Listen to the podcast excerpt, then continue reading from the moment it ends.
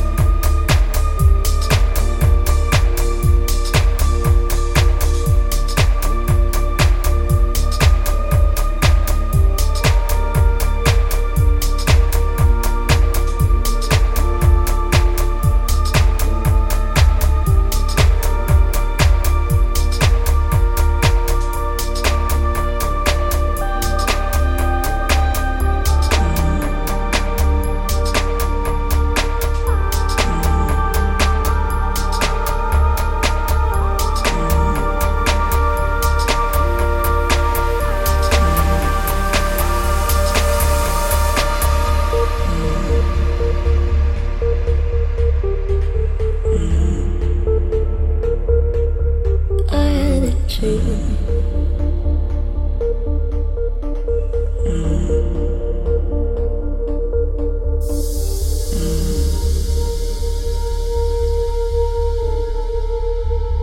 what you think.